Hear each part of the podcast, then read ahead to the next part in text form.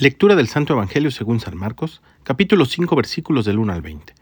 En aquel tiempo, después de atravesar el lago de Genezaret, Jesús y sus discípulos llegaron a la otra orilla, a la región de los Gerasenos.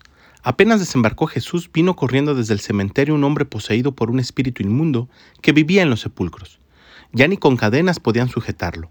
A veces habían intentado sujetarlo con argollas y cadenas, pero él rompía las cadenas y destrozaba las argollas. Nadie tenía fuerzas para dominarlo. Se pasaba días y noches en los sepulcros o en el monte gritando y golpeándose con piedras.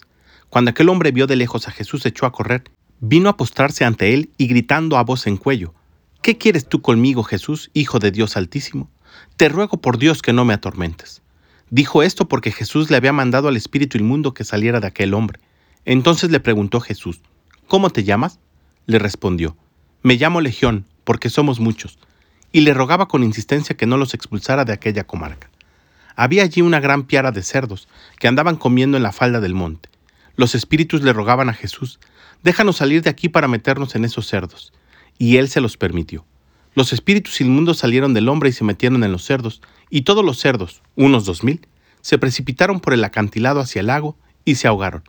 Los que cuidaban los cerdos salieron huyendo y contaron lo sucedido en el pueblo y en el campo.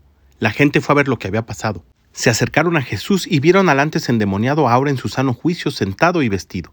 Entonces tuvieron miedo, y los que habían visto todo les contaron lo que le había ocurrido al endemoniado y lo de los cerdos. Entonces comenzaron a rogarle a Jesús que se marchara de su comarca. Mientras Jesús embarcaba, el endemoniado le suplicaba que lo admitiera en su compañía, pero él no se lo permitió y le dijo, Vete a tu casa a vivir con tu familia, y cuéntales lo misericordioso que ha sido el Señor contigo. Y aquel hombre se alejó de ahí y se puso a proclamar por la región de Decápolis lo que Jesús había hecho por él, y todos los que lo oían se admiraban. Palabra del Señor. A veces a los cristianos nos sucede como a los gerasenos que el Evangelio del día de hoy nos platica. Jesús viene a liberarnos, a rescatarnos, a darnos la salvación. Pero estamos tan acostumbrados a nuestras penas, a nuestras tristezas, a las cadenas que nos esclavizan, que cuando Jesús las quiere romper, mejor le pedimos que se vaya.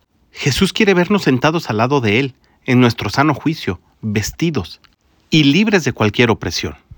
Así que pidámosle al Espíritu Santo el día de hoy que nos dé la fuerza para ser constantes, reconocer aquellas cosas que nos esclavizan y nos llevan al mal, y dejar que Jesús las destruya sin extrañarlas ni querernos aprisionar una vez más.